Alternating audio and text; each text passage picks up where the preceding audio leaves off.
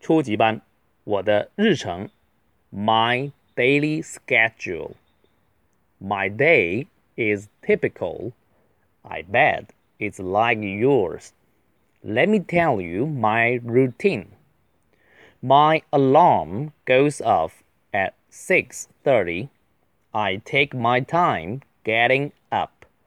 I rise and shine with a stretch. I take off my PJs, wash up quickly. I brush my teeth and comb my hair. my day is typical. I bet it's like yours. Let me tell you my routine. My alarm goes off at 6:30. I take my time getting up. I rise and shine with a stretch. I take off my PJs, wash up quickly. I brush my teeth and comb my hair.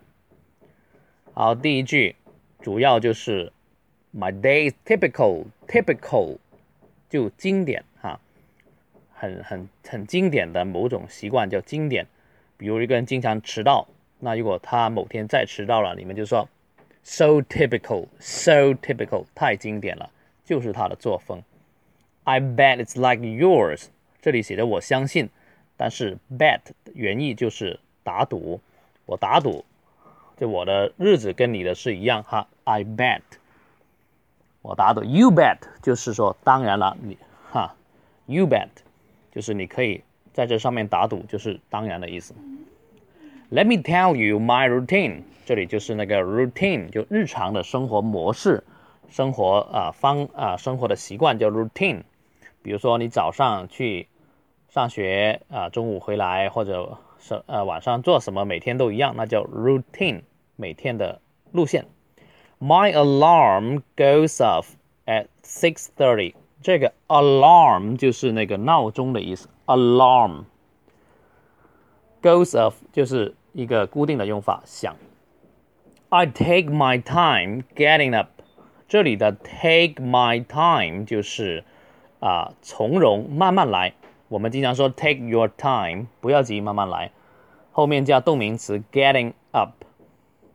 I rise and shine，这里有个比喻的用法哈，rise 就是起床了，起来；shine 就是发光啊，我起床就开始闪闪发光了。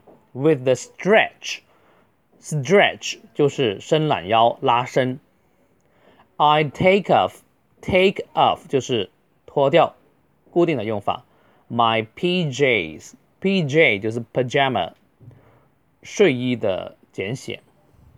Wash up quickly，啊，洗漱就是 wash up。I brush my teeth and comb my hair. Brush brush teeth，刷牙。Comb 就是梳头，comb my hair 啊，很简单了。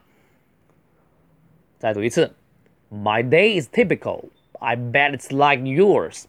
Let me tell you my routine. My alarm goes off at 6:30. I take my time getting up. I rise and shine with a stretch. I take off my PJs, wash up quickly.